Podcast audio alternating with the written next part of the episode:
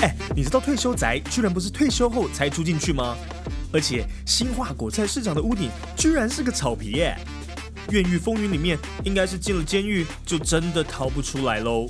这些最有趣的建筑知识全部都在欢乐 Building，哪有这样讲建筑？让 Jeff 哥还有丽如姐用最奇葩又超专业的方式，通通告诉你。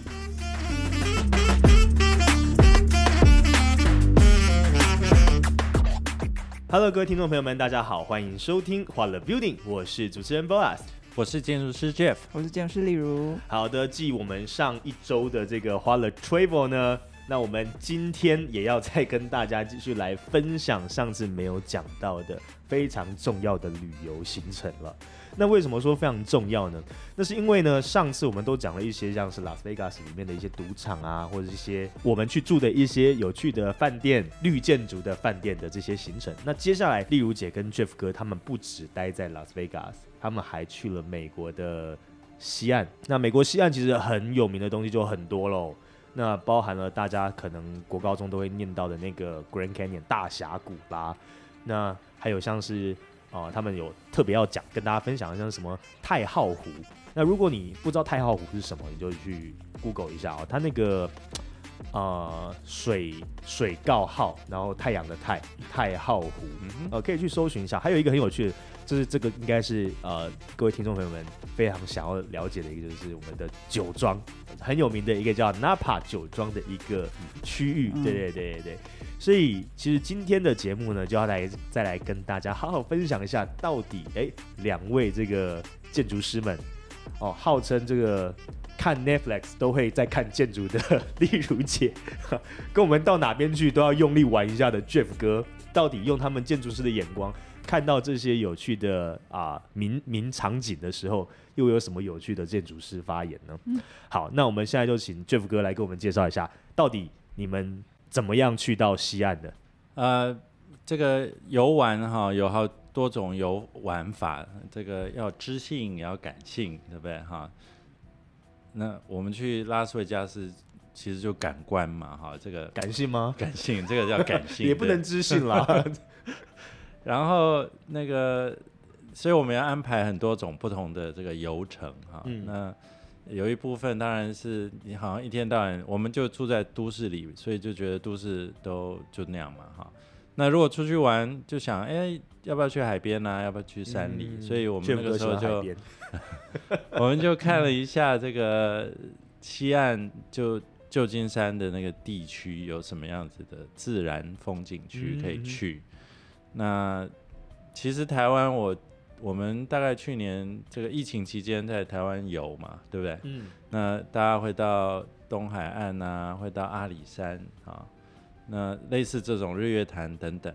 那我们小朋友就很喜欢这个阿里山，所以我们就想说去一个山里啊。那那个旧金山的湾区其实就很多，其实加州。其实美国国家公园很多嗯，所以有一个比较大家有名知道叫呃约瑟米美地，优胜美优胜优胜美地啊，这样翻起来比较美。约瑟美地，优胜美地，那这个大家都知道。那因为我们没有时间跑很远，所以我们就去说啊，周围看有什么。你刚刚讲那个太浩湖，嗯，这名字其实听起来不太。我没有觉得很优美哈，那你要用优美的英文念一下 Lake Tahoe 是这个上个英文课，它不叫 Tahoe Lake 哦，它叫 Lake Tahoe，Lake 要放在前面，T A H O E 哈，Lake Tahoe。那这个其实比较是地那种 local 的人比较知道啦，我觉得是加州人。那优胜美地这样的国家公园，其实旅游团比较会拍。然后呢，也许排排这个北边的哈，加州其实是一个这个两座，它有这个山嘛哈，山脉，那个山脉之间形成了一些这个谷地，所以我们叫细谷啊，Silicon Valley 其实就是在一个这个谷地里面，那所以它其实北边就有一些这个地景哈，那很适合种葡萄，所以我们就觉得哎也要去一下，这样。去喝葡萄酒，没错。然后拉斯维加斯一样啊，拉斯维加斯其实那个时候我们一开始在讨论，我说我要待四天，哎，其实最后我我忘了，我本来要待五天，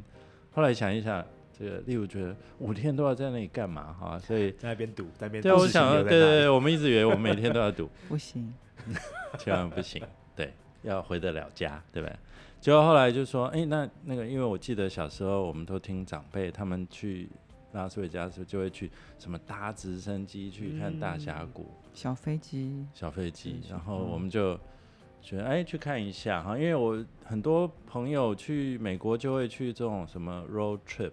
他们就会开车哈去。横跨美洲啦，哈，或者是从北到南啊，开个几千公里这样。嗯，那我们想，我们没什么时间，也许就去大峡谷瞧瞧瞧这样。所以这个其实，嗯，有一部分哦，从我们今天是应该讲哪有这样讲旅游，我们要换一个，哪有这样讲呃景观，好，哪有这样讲环境，哪有这样讲讲这个地景，哈，那这三个地方其实很不一样。这三个地方就是三个截然不同的状态。嗯，其实如果还没有机会去过 Lake Tahoe 的人呢，可以把它想象成是，就是在大个好几倍的日月潭，就是想象那个空间的大小，大概就是这样的等级。那其实 Lake Tahoe 比较有名的是，它是呃加州人的滑雪圣地。嗯，哦，因为它在高山上，然后呃距离也够，离城市呃算够近。所以呢，呃，冬天的时候，甚至是嗯晚春都还有雪哦，真的哦。所以很多喜欢滑雪的人住在加州，就是就是会往这边去。呃，那那这个湖，我们刚开始开，就是其实很多个点，大家就可以远远的看得到它，然后也可以看得到湖旁边的山。其实，在不管在湖的南岸或者北岸，其实都还看得到山顶是有雪的啦。哦，那是我们去的时候已经是七。呃，六月底了，它的这个海拔是一千九，我还特地查了一下，嗯，呃，正确来说一千八百九十七公尺，所以它其实主要是以滑雪胜地闻名。那当然，自然的国家公园景色这些是很多这些呃热爱运动啊、户外运动这些 outdoors 的这些加州人很喜欢的，所以他们不管是登山呐，哦，这个是 mountain bike 啦，然后这些骑脚踏车啦。或者是在湖里面做很多水上的活动，其实，在 Lake Tahoe 都是一个嗯算蛮热门的点，所以我刚刚的意思就是说，要把它想象成大好几倍的日月潭，所以你在日月潭可以做除了滑雪以外的活动，水上活动它通通都有，应该我觉得应该都还比日月潭多哦，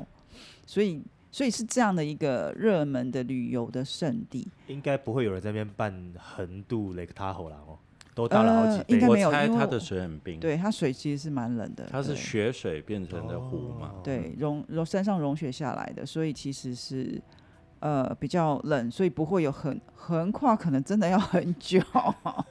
横跨日月潭是时间还可以，这个 Lake Tahoe 可能就太太强人所难，太危险了。对，所以我觉得呃，那也就是因为这样子呢，所以它就是类似。像日月潭周边就会有很多的这个呃住宿的，不过因为这个美国对于这些国家公园的开发管制是相对是严格的，所以其实旅馆就是真正的这些商业旅馆是很少的，嗯，大部分还是以这种呃居民自住的小木屋或是度假的小的山屋这种的规模比较多，所以我们去的这一区呢，其实是也是都以这种小木屋为主。哦，小木为主。那呃，很多人就是拖着自己的这个露营车啦，或者是自己的这种嗯 truck 小型的 truck，然后就带一堆这些滑雪的用具啦、攀岩的啦、登山的啦这些来，然后可能住个几天哦，然后就在这个呃 Tahoe 附近的所有的景点，包含它除了 Tahoe 之外，还有很多小的湖，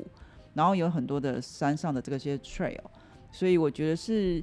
呃蛮舒服，可以。待蛮久的地方，哦，这个这个是我们去的体验。那呃，我们去的时候刚好是雪已经融了，所以我们也不是专程去滑雪，但是有看到好几个滑雪的呃雪道。呃，那呃，这这在这个湖边呢，其实就是呃，应该说台湾人，我们不要讲亚洲人，因为亚洲人有些人住的比较北边，就是我们在湖旁边冷那个半死，穿着这个羽绒衣。然后三个人那边抖抖抖，然后就到湖边看到人家一家人是穿着比基尼在游泳，然后就觉得非常不能适应这样子。那我们到的时候大概就是呃很冷的时候，大概六七度、七八度，而且是有太阳的，然后风很大很大，因为那个湖边的那个风，我觉得它跟日月潭的差异应该是因为台湾我们呃终年如这个四季如春，是，所以我们的温差没有那么大哈，所以在日月潭旁边大概凉爽的时候应该很舒服。但是热的时候应该就是温度稍微比呃，当然比平地要再少，可是那边就是那个整个空气的感觉哈，然后你吸进来的这个新鲜的这个空气哈，加上冷飕飕的哈，其实就是这种，但是你就觉得精神抖擞，很冷。那呃，然后那个因为都是这个高山的这个森林，其实跟台湾也没有差，它就是都是这种杉木啊哈，或者这种针叶林。那个树都很高很高，阿里山其实是很多的这个块木很神就巨大，因为它时间久。对，但是这边其实是另外一种，但是你看进去的这个样貌，就是那个湖水也是非常的清澈啊，也是嗯湛蓝啊，然后这个山上的这个，然后空气很干净，所以那个整个整个气氛。跟日月潭的尺寸不一样，我刚刚一直在找它的南北向跟东西向的宽度，啊，最长啊，对对，长度三十五公里，你看三十五公里已经从台北开到这个新竹了，对不对？对。然后宽度二十十九公里，台北到淡水的宽度，所以是一个很大很大的湖。所以其实我们认识的一些朋友们，呃，亲戚们也会有些人会在那附近会有一个。会买一个度假小屋，那就是冬天的时候，喜欢滑雪的人就是比较划算，因为天天滑住起来也是很贵。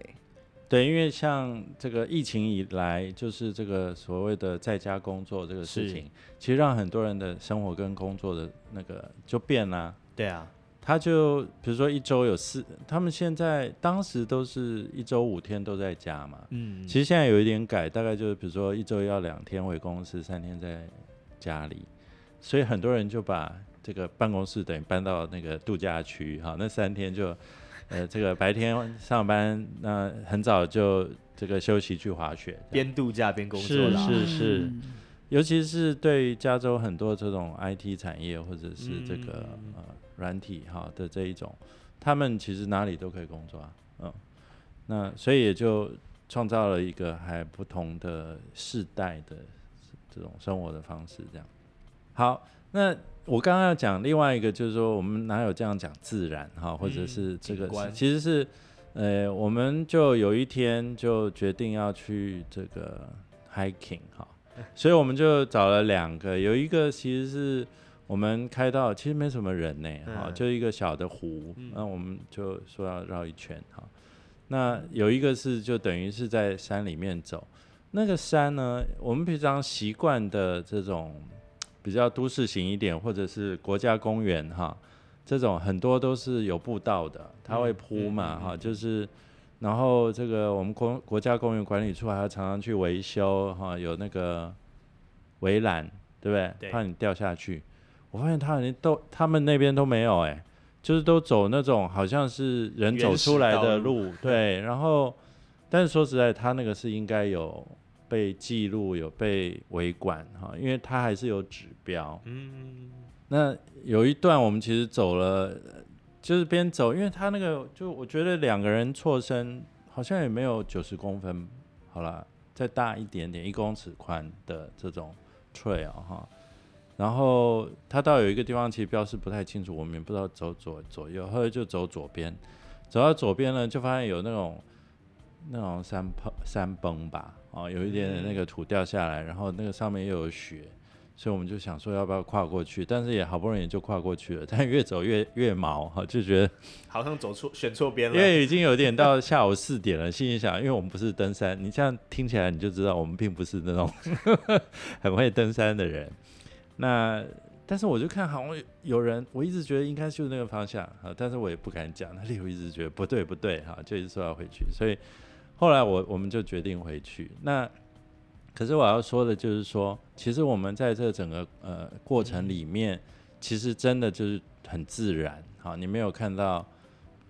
什么铁钉啊，或者是钢柱啊，去做什么特别的这个设施哈。那刚刚讲就是在那个九十公分的那个泥土路、石头路上，还有人骑那个呃那个电动滑板车，哎，他居然很快速的就从我们旁边这样子，三个人、两个人还是三个，就这样过去这样。还有那个走的很习惯了，他们速度非常快。我们走这个 trail，其实这个呃，因为我们是在往比较山上去，因为我们想要去看雪，还有一些积积雪。那那个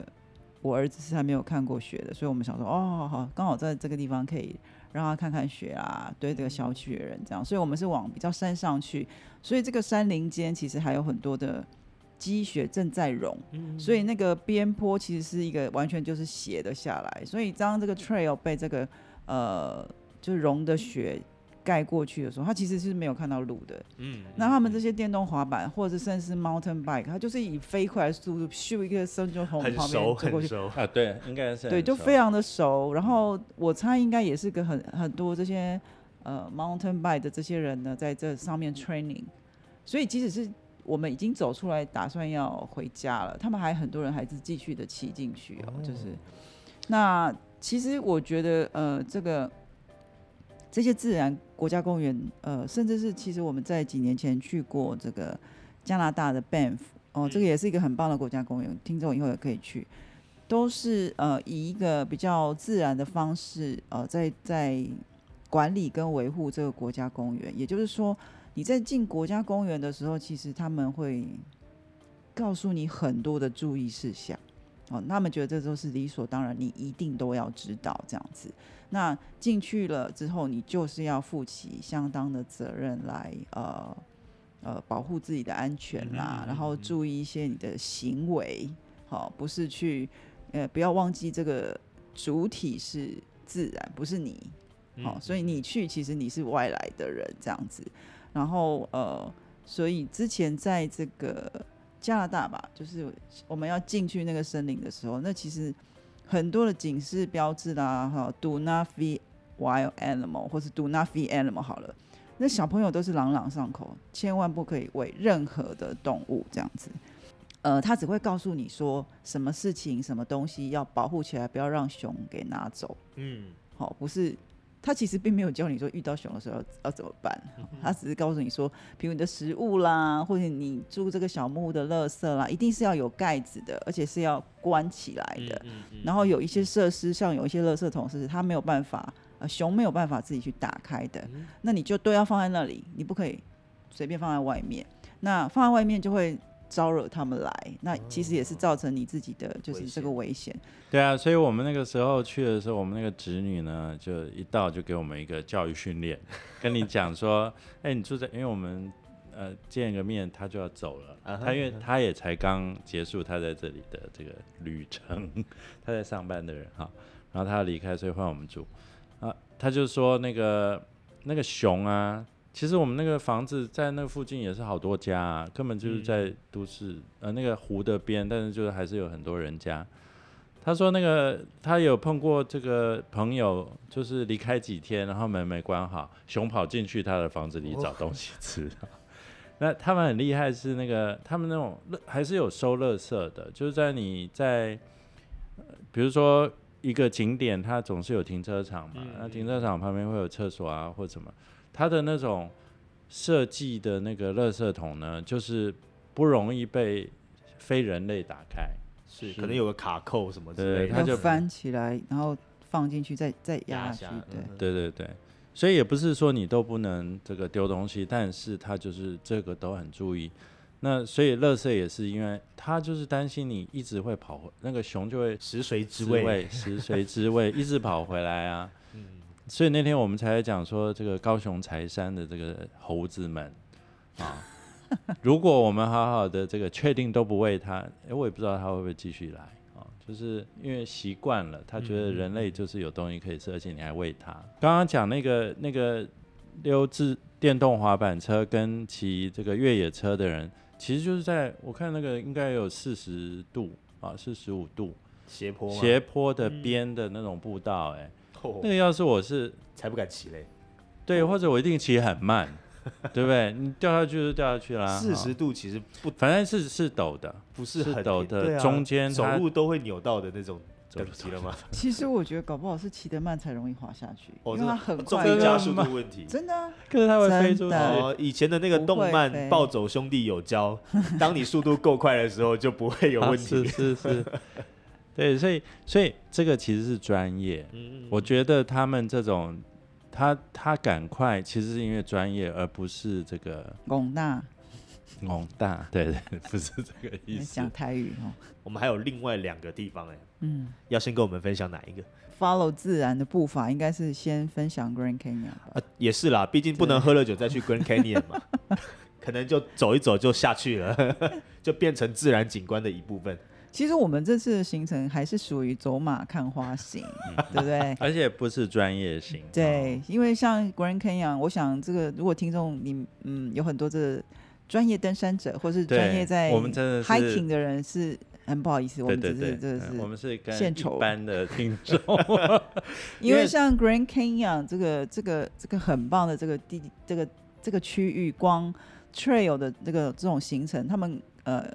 提供你的建议可能就走三天的，走四天的，走七天的，那还有一些是需要露营的哦。这种很多的这种 trail，当然我们都知道，就是在大自然里头，就是是去享受那个在大自然中行走啦，体验这个不同的呃太阳啊光线在峡谷里面呈现的不同的颜色，让这个峡谷非常的漂亮。那其实就是要花时间好好的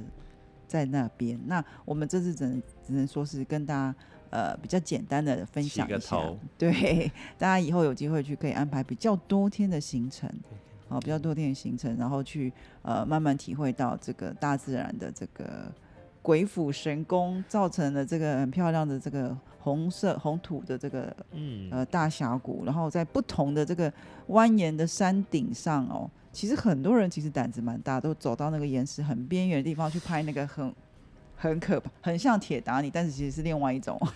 视角的这个照片。我们看的是双对，哦，不好意思，不好意思，应该完全不敢靠近。真的，对，就是非常的大胆。可是那个尺度不同哎，搞不好你不会觉得那么恐怖。什么？因为你只要不要靠到这边嘛，你你保持着一个两两公尺还可以吗？他没有靠到边，他就已经。我我保持一个跟如今现在要礼让行人的三公尺这样 就好了。我觉得那个是是真的蛮可怕的，但是真的很壮观。就要问一下 Jeff 跟丽如姐，那你刚才说有三天的行程啊，五天、七天的，那请问你们走了多久？我们从出发到回到旅馆，总共花了不止哦。这个叫做 one day trip，然后我们是 bus tour，所以就是开车就开了蛮久，会中间会经过这个 Hoover Dam，就是我们之前讲的湖湖湖佛水坝，哦，水库，这个这个水库就是。供给这个 Las Vegas 的所有的饮用水，然后经过它之后，还要再继续开一个，我觉得应该有三个小时多，才会到真正 Green Canyon 的 South Area。基本上我们是也是临时起意，反正我们就下了飞机到旅馆，第一件事我就问，第一我一下飞机就跟他说，我来 Las Vegas 一定要去大峡。对对对，所以我到旅馆就先问。说，请问你有没有那种旅馆安排的旅游嘛？不是有那种常常很多人会这样玩，结果他给我报一个好贵好贵哦，我现在已经忘了多少钱，反正就是很贵。我觉得怎么可能去花那个钱的 tour 这样？所以后来我们就回家 Google，回房间 Google，然后找到一个 miss 一个 point，就是他其实推荐给你的是直升机。哦，那贵合理吗？从从拉斯维加斯坐过去的？没有，我不晓得他从哪里坐，但是他先把飞机拿出来，因为他说 bus 不需要预定啊，常常很快就有嘛。嗯。那后来我就想说，哎，那我们来点特别，因为我妈妈说，在她几十年前曾经带我弟弟去搭过小飞机游大峡谷。那当然，那时候可能时代不一样，然后可能跟旅行团比较便宜点吧，所以我想说，嗯，那我们应该也有一个机会来，因为我心里想的就是，这应该是我这辈子最后一次来大峡谷，所以我就想，我们来试试看这个飞行的这个 trip 好了，一拿出来，呜，挺不便宜呀，所以我们就打消念头，回回旅馆自己研究一下这个比较好一点的 bus tour。突然间觉得就飞起来也没有比较好。其实如果你有 money，应该是很很不错啦。我们在拉斯维加斯就看到很多飞呃直升机的小停机坪，对的的那个。那那个从外观看，因为我们不不是专家哈，也是看起来很赞你是说那个停机坪吗？的飞机，飞机对对对，你总是 你总是担心飞机嘛，对不对？啊对，所以但是看起来都很很 OK，亮晶晶啦。好，然后然后那个他那个 trip 是什么？早上六点多就要出发，嗯，然后我们坐了，我觉得有坐四个多小时，好，哦但是中间有休息。休息，其实我觉得我没有很觉得坐不住，是因为那个那个路径上其实就是整个那个地景一直在改变啊。嗯因为你知道你在沙漠，但是你从来不知道沙漠真的是什么样的。我们印象中的都是撒哈拉大沙漠，对，就全部都全对对对嗯。那它不是，它其实是就是呃石块啊，就是比较干的地景嘛。哦，比较像荒野的感觉，对对对，嗯比较那种旷野。对对，然后其实中间有呃一个两个休息站，其实就是这个 tour 应该也是有安排，就是让我们到这个大家如果有听过这个美国很有名的的 Road Sixty Six 六十六号公路哦，就是。呃，以前这个横穿东西的这个公路的一些小镇，那现在当然那个小镇都已经嗯没有人了，所以所以这些 tour 呢，其实中间的这个休息站就会去这几个小镇去看看，比如说像那个橘红色拖车 Mater，sorry 是嗯 Mater 的家乡，就是那个 Valley，嗯，就就很像那个场景。那去到那边就真的觉得，嗯，真的是哎、就有感觉，就是原来卡通里面画的那个城镇就是像这样子的。对对那它因为这个高速公路其实是最早最早最老的，那所以后来很多的城镇也没落，嗯，所以我们开开开，真的就会看到那种超破超破的那种，已经没有人住，然后烂在那里的这种哦西部，很像那个西部牛仔。沉默之秋吗？呃啊，那，跟我介绍一下。就是有点鬼鬼鬼片场景的现场了。是啦，但是我们是大白天去，啊，但没有没有起雾吧？没有，没有起雾。太阳很大很热。那然后那个那个在爬山的过程，其实就是一直不断看到不一样的那个景致。沙漠也不是全然没有植物，嗯，但是它的植物真的就是有一些，你不是看到我们传统的仙人掌，但是它就是比较灌树丛，对嗯，然后它一撮一撮哈，然后就这样散步，就是这个地景我们在台湾是很少见，所以就会觉得说它其实还蛮新鲜的哈。嗯，那加上刚刚讲的这个这个几个休息的地方，你就在想这个以前他们美洲开发这个新大陆来到西岸，对不对？西部这些牛仔在淘金啊，就是在这种地方，然后这个才逐步的这个建立起这个西部的发展啊、所以还蛮特别的。那这个坐了几个小时到，其实就是我们有停两个地方啊。那这个这个这个其实峡谷，这个峡谷其实也很长，好像有一千多公里长啊。它整个是因为科罗拉多河啊，嗯，它长期冲刷出来的一个峡谷，嗯所以它从高高点，就是它其实有点像是台地啊，它的这个高原处跟最谷底，我觉得那个是很大，详细尺寸要查一下哈，但是它的尺度非常大，所以我们去也只能去几个点。那我刚刚说为什么有什么五天的啦、七天啦这种，其实是有很多的这些呃这些登山的爱好者哈，他们其实会规划这种比较长期，他也可以在下面露营。然后像我有一些朋友，他们就是这个有毕生一定要去的几个这种峡谷嗯或什么这样。我大峡谷，对我我我一个这个高中同学，我们在的时候，他才刚飞到某一个地方去完成他其中一个心愿。嗯所以我刚刚讲，我们这个是非常这个这个幼幼儿班的的，走马看花季。所以今天如果有听众是专业的登山者，请不要不要笑我们。对，刚好调出了地图一看，哎，拉斯维加斯六十六号公路下一个著名的景点就刚好就是大峡谷了。嗯哼，是对，所以其实你们也是玩了一站而已嘛。是嗯是是是是，对，你看那个那个六十六号公路会走到芝加哥，嗯，所以是很长的一条路。嗯，我觉得蛮有趣的，就是看到这个美国以前这个西部的老样子，然后然后我们主要的这个行程在 San Francisco 是新的样子。那其实它对对我是觉得啦，以这个整个现代化的过程来讲，其实亚洲是就是变化比较大的。哦，美美洲其实三号比较没有这么明显在。整个外观跟地景上，像这些国家公园，他们其实是保护都来不及了，其实不太会去动它。是，所以我们讲其实是长鸣呐，哈，那个登山专业者，我我因为我真的没有登，你有吗？没有。百越哈，我猜在某一个高海拔以上，大概我们政府也没有投入太多的这个设施，应该也都是很自然，应该也很漂亮啊。所以是啊，呃，我现在讲的比较是我们一般人会到的这种风景区，阿里山。对，阿里山也是。那那我所以大峡谷我们那几个景点哦，它也都是沿着这个峡谷的边缘有步道哈。那所以你看到的都是那个峡谷的这个下方。然后它当时在新建的时候，其实也有一些它的文化哈，就是说它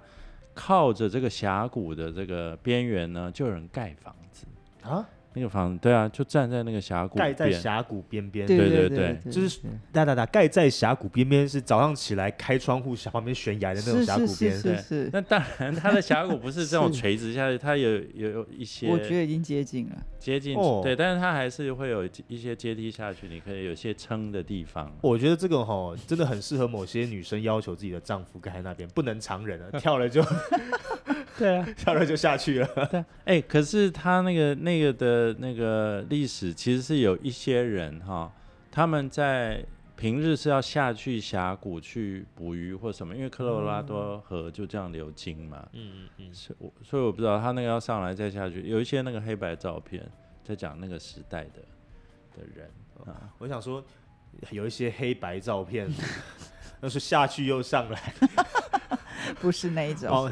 呃，历史有历史文化，应该是说这个地区呃曾经有就是有这些人进驻，然后他们是呃以什么为生啊？然后跟这边的人怎么相处啊？然后怎么去开辟出这样的一个区域出来啊？也就是说，在描述在这样的环境生存之下，需要克服哪些困难？应该也是一样的意思。可是照 Jeff 跟丽如姐，我们前几集有说到，你要盖一个房子，你 suppose 一定要打足够大的地基嘛？啊，那个大峡谷隔壁就峡谷了，那个地基不一打就掉，就就整个碎了吗？所以他们比较像是撑起来的，就是固定在山呃岩壁上，然后是用木做的方式把它撑起来，就是站出岩壁的感觉。它可能不是呃，其实说实在要打桩这件事情，其实它还是需要比较多的机具去做。那这种这种方式可能在我们现在这个比较呃。已经完整开发的地区是比较容易的。当然，我是不晓得大峡谷那个区域是不是会有地震，因为旧金山还算是地震区嘛。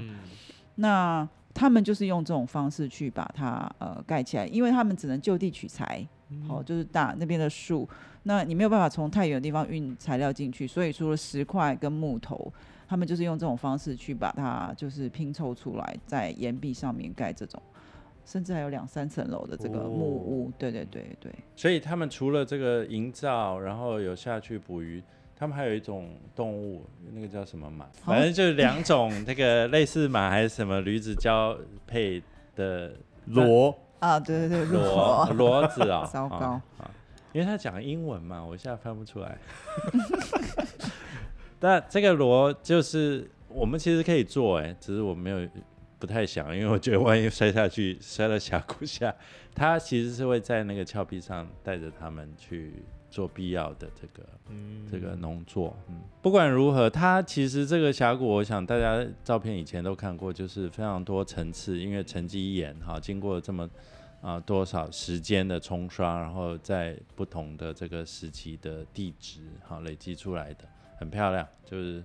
那个景致大概怎么样拍？不同的角度、颜色、光影的状况都特别。我还是觉得这些就是很美的这些自然的景色，一定要亲身经历，因为真的照片是完全没有这种感觉。哦，光在现场的风声啊，还有我们在这个周边听到那个植物上面会有一个啪啪啪啪的声音啊，然后还有甚至是这个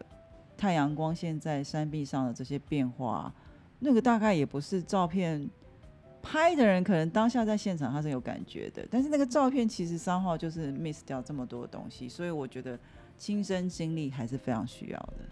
这个一生一定要去过一次的丽如姐，现在把她的这个一生的这个火焰交给大家，请大家就是至少要去一次大峡谷，去感受一下刚才讲的这些这个。应该这样讲啊，去去被自然震撼一下，嗯哦，说不定你们就能够很能够了解丽如姐为什么会这样说。其实说实话，也不止丽如姐跟 Jeff 哥这样讲啊，但凡去过这种比较大型的自然景观的人，每一个都会跟你讲说，你一生一定要至少去过一次，去看一下。对，那我就是边边走走就好了。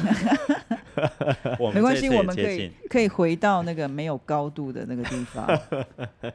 好的，那我们就逛完了大峡谷之后，哎，这样我们就是当然可以好好来去酒庄去逛一下了，可以去喝两杯了。例如姐有讲到说，哎，酒庄它这个 Napa 酒庄，它不是说酒庄，大家可能现在马上心里面脑袋里面想的就是一个一个就是一个什么建筑物，然后你就叫格马兰，对对对对对，什么？嗯，但但。例如姐刚才说的，它是一个区域，啊，对，它是一个区域，是是，所以它是一个怎么样的地方呢？它是在就是阴山北部，北部开呃一个小时一个小时内哈，然后是一个呃对一个区域，这个区域大部分都是丘陵。那这个红酒是葡萄做的，对不对？所以葡萄的生长要能够酿出好的红酒，其实跟气候的条件、阳光哈。这个温度啊，尤其是早上晚上的这个温差，都有很大的这个关联性。所以那一区，其实你们现在去买红酒，一定都会看到加州的啊红酒从纳帕来的。那呃，所以我们就说，那我们还是要去一下，就租个车，我们就开车过去。它基本上也不是在一条路上啦，就是有一区，这里也是丘陵，它的丘陵比较。如果各位如果去过南法哈，其实有点像，它就是因为那个丘陵都不太高，但是它就层层叠叠，然后那个层层叠叠上就会种葡萄树。乍听之下有点像是九份的那种感觉，九份太陡，嗯，九份太陡，呃，它是很宽广的哦，然后这个高度不太能用这样形容。其实我觉得是比较缓的。其实反骨的图啊，你们有兴趣去找这个反骨，这个他们作图的这个法国南部，其实就是这样了啊。然后那个葡萄藤，它其实是很规矩的在这个种植，嗯，所以它其实就造形成了一个地景啊。那这个地景就很很独特，哦，很独特。那所谓的酒庄呢，其实就是每一个这个葡萄园，它就可以产自己的酒，所以自己的酒它就会有一个品牌，对不对？那这些品牌它就会有点像做一个这个游客游客来品尝的地方，所以有一个酒庄，所以好多个品牌就好多个酒庄。这个 Napa 酒庄是谁说要去的？当然是。这位啊，是吗？是啊，哦，我想说，我没办法喝了，因为我最近啊不，因为我喝不了那么多。我想说，我刚才查了一下，哎，发现纳帕酒庄里面有一个古堡叫爱之堡。我想说，我没有，难道 Jeff 哥上次经过我们各位观众的这个训练之后，跟教育之后，终于发愤图强，这次要给李如姐一个惊喜了吗？没有，我们只有开车去，但是没有住在那里。其实应该是可以住，其实。我觉得这次去酒庄，我觉得，呃呃，我是没有办法喝这么多酒。但是我觉得现在有很多的酒庄形态很不一样，就像呃，boss 刚刚讲那个像古堡式的酒庄，可能是像像这个法国啦，或是意大利、意大利这些呃比较传统的酒庄的样貌是这样子。但是在加州其实是有一些比较呃比较新的现代的这种酒庄经营的方式。哦，那它其实建筑物也稍微再现代一点，呃，但是我觉得印象最深刻的是，呃，除了房子以外，现在这些酒庄的这个行销的手法很多。那呃，有有几个比较有名的酒庄，现在其实是以这种艺术品，它同时在这个酒庄里头有非常多不同的这个艺术品，不管是户外艺术品或是室内艺术品，会吸引蛮多呃。来品酒的人也同时进去欣赏这些艺术品。那我我有一些朋友推荐我们，也是特别讲说，哦，这个这个酒庄的艺术品特别有呃有意思，你应该是去看看这样，嗯，因为酒就是那样子嘛，你不能喝这么多，因为还是要开车回家。所以我觉得其实去 Napa 的旅程最好是别人开车，不要自己开车，对，这样没有办法喝几杯。我我们去刚刚讲第一个就是有那种传统的酒庄，是大家心里比较觉得像古堡啦，然后它会有这个法式花园啊，然后他们都雕的非常的漂亮啊，这种是一种。然后你远远看，有的时候会，它其实就在那个丘陵的上方高处，有一些是这样。那另外的，刚刚讲这个艺术的这个，其实我们去就是建筑师的这个无趣之处哈，我们就看到那个他还有得过什么绿建筑奖啦、立的啦，又是绿建筑，所以我就觉得要去看一下这个怎么让酒庄跟那其实他讲的是酒美酒当然会跟艺术连在一起啊，因为它原来啦哈，原来都是一些某一种负担得起的人才喝，但是现在不一样哈，现在年轻人都可以喝。那所以我们去的那一个呢，它那个房子当然盖的就是非常的当代啊的那个的的的形态，材料也是非常的这个现代哈，金属的很多，然后大面窗，所以看出来就是那个酒庄的呃这个葡萄园嘛哈，然后下面有大草坪，那个一看就知道可以办婚礼的啦，嗯，啊可以办婚礼 party 对，嗯，party 当然。酒都在那里，给你喝到饱，喝到这个挂。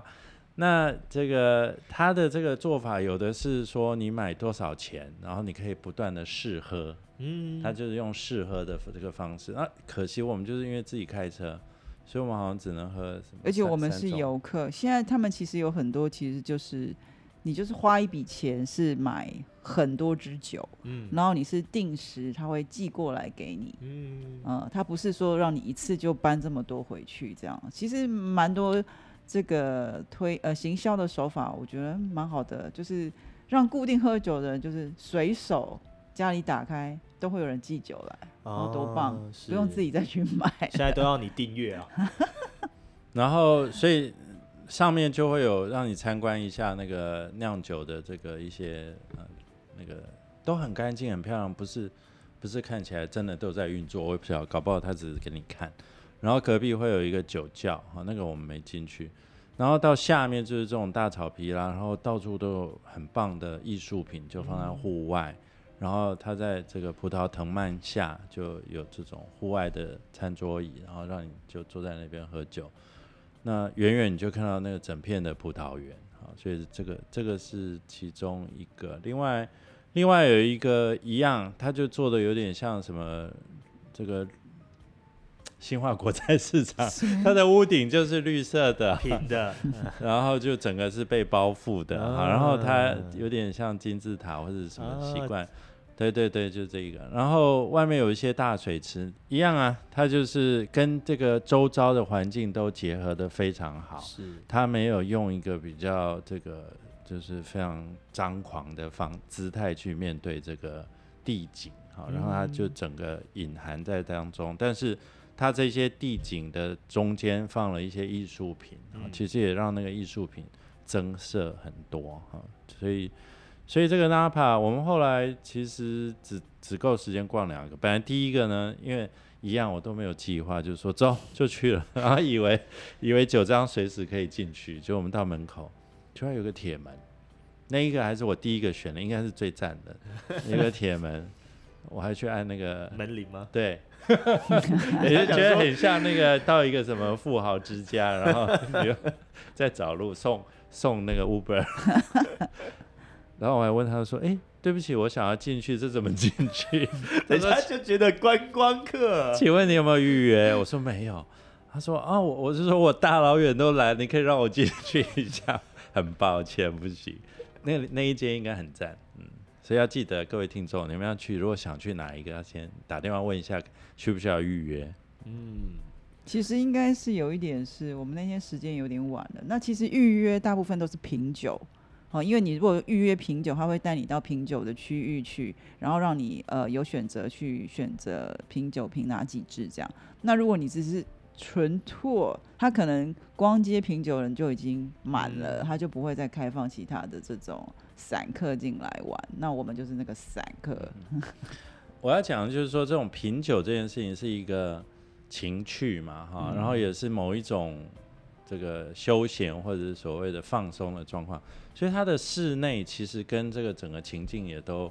配得很好，你不会觉得很阿杂，啊，或者是你觉得说哦，只是为了卖我酒，嗯，比如说像我们有去一个中间有一个中庭，其实那看起来我就看到几个穿着那个伴娘礼服的小姐还在里面，那可能早上都有仪式啊，然后。所以就非常的放松，然后你觉得这个喝酒这件事情，就是在一个你不会去烦恼其他事情，然后可以好好的这个 enjoy 这个美酒跟环境，真的是你一个建筑物，就算是酒庄，经过这样子一个设计之后，都还是还是会让人就是忍不住要进去里面消费更多，然后甚至停留在这里面。所以其实哦，建筑的这个能量去带动整个。呃，商业是非常非常有可能的，对不对？Jeff 哥、李伟杰，嗯，是啊，是，嗯嗯，而且你们也做过不少，从这个刚才说到嘛，果菜市场，那那可能要在哪边会有啊？后里吗？其实这个酒庄啊，如果各位喜欢打高尔夫球的人，可以类比一下，它有点像那个 Club House 哦。现在台我们今天没有空讲，不过台湾有一个最近的很夯的。Clubhouse 其实也是国际大师做的，嗯，在台中吗？好像是。那我们真的是后面有机会再跟大家好好介绍一下这个国际的 Clubhouse 到底长什么样子。好的，那我们今天呢带大家跟着我们的 Jeff 哥还有丽如姐，我们去晃了一圈的这个啊 Lake Tahoe，Lake Tahoe，然后再往大峡谷进发，去逛了一整圈这个丽如姐一生必推的大峡谷 Grand Canyon。对，然后呃。逛完大峡谷了之后，再一路飙车飙到这个 Napa 酒庄里面去，但发现没有开第一间，好，所以大家没有喝到酒。那当然也是开车不喝酒啊，所以当然也是没有这样去喝它。但是大家就可以发现，其实，在这一整个的这个啊，我们看到 Jeff 跟丽如姐他们在整个这样的行程里面，其实我发现建筑师。都一定要到现场去看这种地景，看这种景观，然后去看人家房子怎么做的，然后还要一定要去看人家是不是绿建筑，有没有符合？没有一定要是绿建筑了，他们其实比较低调的做法就很绿建筑了。其实就是因为这个，从上次去 City Center 就觉得啊，这个有绿箭，主要去看，然后又去看到这个酒庄，又好像很低调，又不就跟你们的这个宗旨，就跟都市里人，跟这个 Jeff 哥跟丽如姐个人的事务所都是一样的，都强调就是说，啊。就是环境的尊重自然，对环境补偿、尊重自然的部分。好的，那我们事实上呢，在下一集呢，我们还会再跟大家介绍。你以为 Jeff 哥只带丽如姐去了这些地方吗？呃，看来还不止哦，他们还去了非常非常非常让人很羡慕的地方。这个哦，我相信大家都会蛮有兴趣的。首先就是这个，我们下集先做点小小预告给大家好了。下次呢，我们就要来跟大家分享关于巨人队的棒球赛。哎，这个棒球场里面到底做了些什么样子的事情？什么包厢啊？到底怎么做的啊？怎么盖？除了这个之外呢，还有一个最近非常夯的一个啊，NVIDIA 的办公室。哦，这个真的是不得了哎！这个但凡现在这个年轻人，不管也不用也不用年轻了，现在全台湾大家讲到 NVIDIA 就没有人不知道的。哦，那个一夜暴富的那个。这这件事情已经是所有人都知道。那 NVIDIA 这么这么庞大的企业，它的办公室到底做了些什么？想必一定有非常多的这个建筑特色在里头。那另外还有就是，他特别提到一个蛮有趣的，看起来不怎么样，但是好像听 Jeff 跟丽如姐这样子就，一定要提，就是一个郊区的住宅。所以我们大家好好期待一下，我们下一集下个礼拜会跟大家分享这一次啊花了 Travel 的最后一集，跟大家分享他们在啊美国西岸跟拉斯维加斯。所看到的这些有趣的建筑，我是你的主持人 Boss，我是 Jeff，我是例如，那我们下周再见喽，拜拜。